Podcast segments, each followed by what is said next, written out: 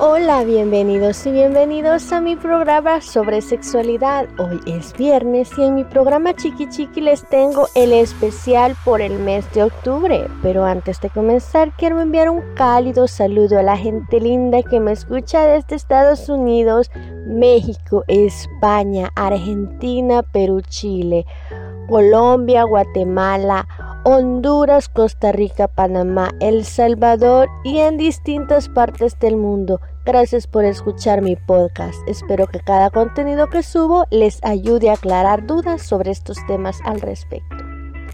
Este día hablaré sobre el porno horror o sexo y terror en el cine. Octubre es el mes ideal para jugar y pasarlo terroríficamente bien en la cama en pareja y darle las riendas sueltas a nuestra creatividad.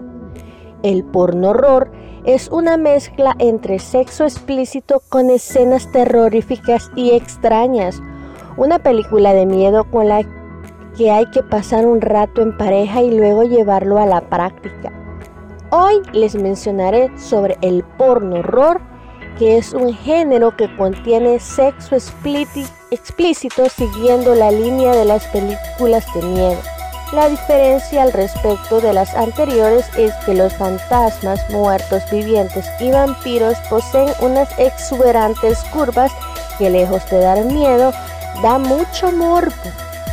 El pionero en la realización de este tipo de porno fue Joy D'Amato, que en 1980 lanzó Las Noches Eróticas de los Muertos Vivientes y un año más tarde Holocausto Porno.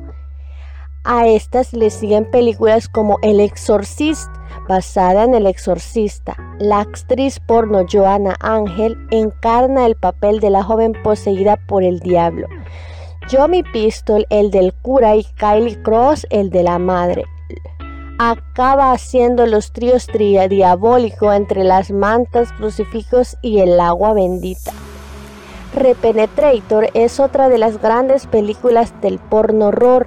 Podemos asemejar este film con Frankenstein, con la diferencia de que el monstruo es una mujer a la que un científico loco le ha dado la vida mediante una jeringa con forma de consolador al despertar mantienen un romance cadavérico entre, los, entre probetas, formoles y sangre. Otro film es Port of the Dead, que recrea la estética zombie donde el sexo pasa la línea del gore mezclado con relaciones sexuales con la imputación de miembros y partes más íntimas de las personas. A pesar de que pueda parecer desagradable, su director Rob Rory volvió a probar suerte con la misma aceptación. Una película como La Matanza de Texas han acabado en la gran pantalla a petición de cibernautas que gritan la aceptación de este género tan bizarro e ideal para disfrutar el sexo más heavy en las noches de brujas. Zombie Stripper de Jay Lee del 2008 es una mezcla entre curva, sexo y sangre, donde una joven se convierte en zombie mediante un virus provocado con sus bailes eróticos, llegan a ser auténticas matanzas.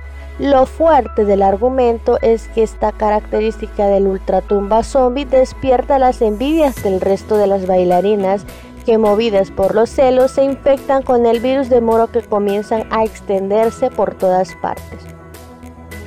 Octubre es el mes ideal para jugar y pasarlo terrorífico bien en la cama con nuestra pareja, así que hay que darle riendas sueltas a nuestra creatividad.